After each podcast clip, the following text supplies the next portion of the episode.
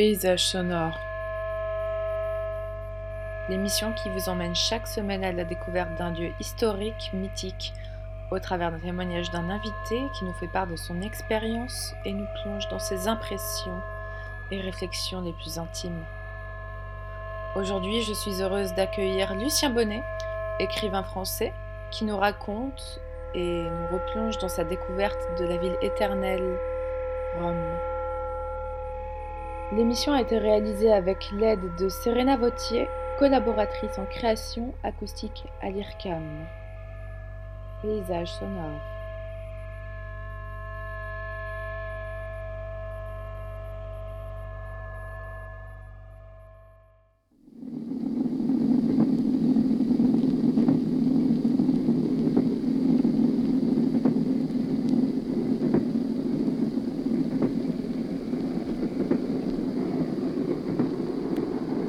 Lorsque l'on vient de Paris, on aborde la visite de Rome avec une double perspective.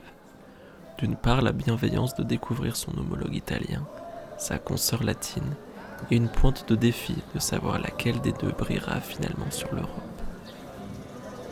Chassant ces soucis d'orgueil de mon esprit, je quitte mon lieu de résidence, bien motivé à me perdre dans l'histoire romaine. Je débute mon petit périple dans les hauteurs de la ville, près du très classique palais Vinimal, qui abrite le ministère de l'Intérieur. Je commence doucement à descendre les petites ruelles menant au quartier antique. Je m'arrête quelques instants à la terrasse d'un café et mets une première tentative de communication en italien, subit un premier échec, évidemment. Je reprends ma marche, décorée de la première médaille estampillée touriste que j'accroche fièrement à ma veste autour de laquelle mon appareil photo se balance déjà au gré de mes mouvements. Mais l'horizon se dégage alors soudainement. L'espace s'emplit d'un ciel bleu et mon regard s'ouvre vers une immense place, la Piazza Venezia, point névralgique du centre de la ville. Ce nœud de circulation coordonne les quatre grandes avenues de la capitale. Via del Corso, Via dei Fori Imperiali, Via Quattro Novembre et enfin Via del Teatro Marcello. Quatre axes tout aussi bouillonnants les uns des autres qui invitent les curieux à se fondre dans la masse. Non sans une pointe d'appréhension mêlée à l'excitation que procure le brouhaha environnant. Ivre de ces hypothétiques voyages en devenir, ma vision n'avait pas encore eu le temps de charger l'intégralité du paysage auquel je faisais face. La Piazza de Venezia abrite le monumental palais impérial. Immense bâtisse immaculée de blanc, la profusion de colonnes, symbole typique de l'architecture romaine, érige une structure aux dimensions géométriques comme historiques absolument vertigineuses. Si certains ont dit avoir vu le visage de Dieu en apercevant les images satellites du Big Bang, je vois à ma propre échelle le berceau de plus de 2000 ans de civilisation. Enfin, si elles avaient été condensées en une petite centaine d'années, car mon envolée lyrique fut peut-être un peu précipité.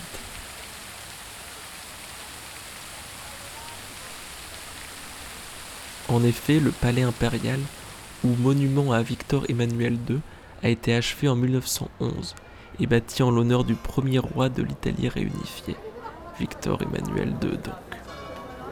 Décrié au moment de sa construction et parfois toujours surnommé le lavabo par ses habitants.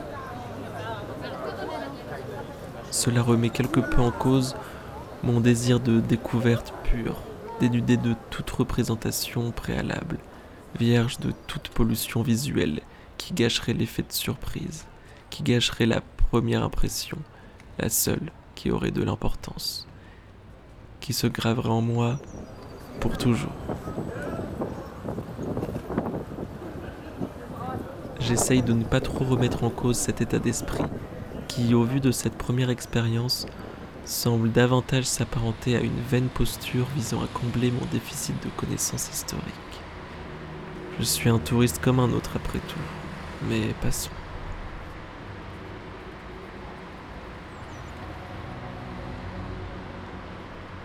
Me voilà devant le Colisée. Il était compliqué d'éviter de refaire surgir les images mentales du monument tant ces représentations sont omniprésentes à Rome. Entre l'hôtel dans lequel je séjourne qui se nomme ni plus ni moins, et cela sans rougir, le Colisée et les pizzerias qui arborent fièrement une fresque de la reine sur la déventure de l'établissement, en espérant que cela procure un quelconque effet sur l'expérience culinaire. Mais me voilà bien au Colisée, le plus grand amphithéâtre de l'Empire romain. Ça, j'en suis sûr. Je le contemple quelques minutes, apprécie les innombrables ouvertures qui forment autant de fenêtres sur le spectacle qu'elles abritent. Je m'applique sagement à faire le tour de la structure, alors que celle-ci me dévoile sa face cachée, celle dont l'usure et les secousses se sont chargées de grignoter les contours créant ainsi la silhouette qui la caractérise de nos jours. Je m'immisce alors à l'intérieur, accompagné d'une centaine d'autres visiteurs, sous un soleil puissant mais onctueux, qui s'harmonise parfaitement avec le son étouffé de mes pas sur la terre sèche et aride de l'arène. Autour de moi, les gens discutent calmement et laissent échapper de temps en temps un waouh d'émerveillement. Quant à moi, je ne peux m'empêcher de sourire. Je marche sur les traces de l'histoire romaine, mais surtout dans les pas des gladiateurs, ou peut-être devrais-je dire du gladiateur.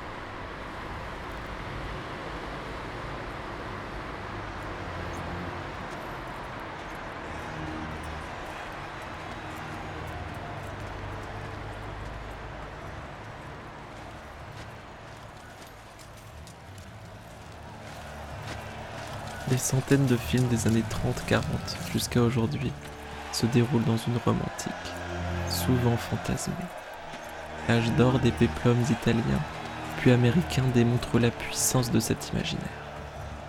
Des chefs-d'œuvre Spartacus de Massimo Girotti à celui de Kubrick, du colosse de Rhodes de Sergio Leone au gladiateur de Ridley Scott.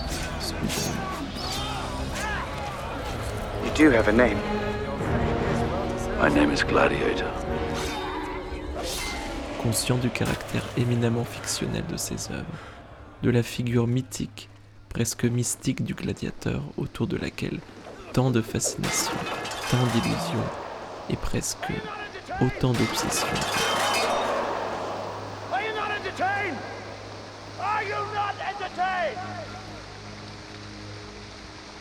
Je laisse mon esprit s'empreindre de ses pensées que l'austère savant jugerait parasite.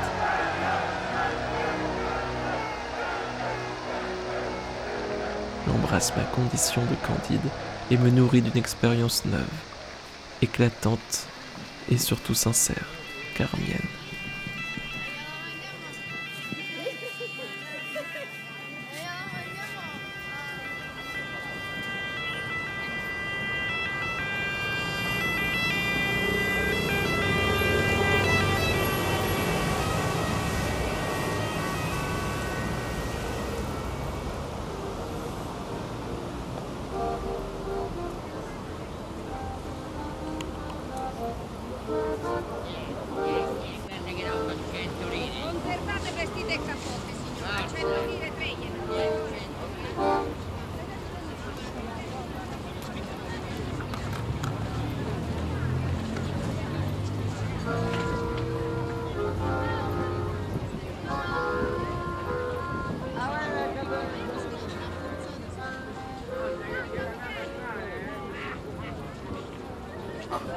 Quelques pas d'ici se situe le Forum romain, le cœur de la Rome antique. Le lieu autour duquel l'essentiel des activités politiques, religieuses et culturelles s'articulent. Un site archéologique dans un état de conservation exceptionnel et d'une ampleur sidérante. Je sillonne les sentiers qui traversent l'immense zone perpétuelle chantier. Autour de moi, des ruines de temples dédiés à des divinités. Ici, celui de Concordia. Là, celui de Saturne. À l'est, le mont Palatin surplombe le forum, l'une des sept collines autour desquelles la ville a vu le jour, et au pied de laquelle la légende dit que Romulus et Rémus fut recueilli et élevé par une louve. Je me dirige vers les petits escaliers qui mènent aux forums impériaux. Au sommet de cette colline, littéralement légendaire. Pour cela, je longe le bas-côté de l'esplanade, qui abritait autrefois des bains publics, près desquels se situe une série de bustes d'une blancheur éclatante, représentant hommes et femmes et qui aujourd'hui sont autant de fantômes qui peuplent les vestiges de leur terre. Après avoir défilé tel un général face à ses troupes, j'atteins finalement le point culminant de la montagne, mais également celui de mon petit périple. La colline s'ouvre et offre un tableau absolu, une vue d'ensemble sur un simple fragment d'histoire, pourtant d'une profondeur qui semble infinie. Là seulement, le temps s'arrête. Le silence s'installe brusquement. La contemplation débute.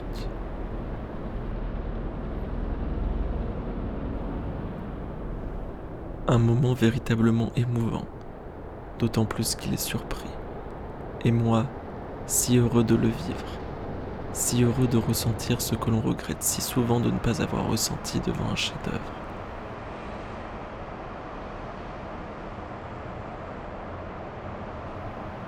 cette insensibilité honteuse qui nous pousse parfois à feindre l'extase, à fantasmer le syndrome de Stendhal alors que l'on est à peine effleuré.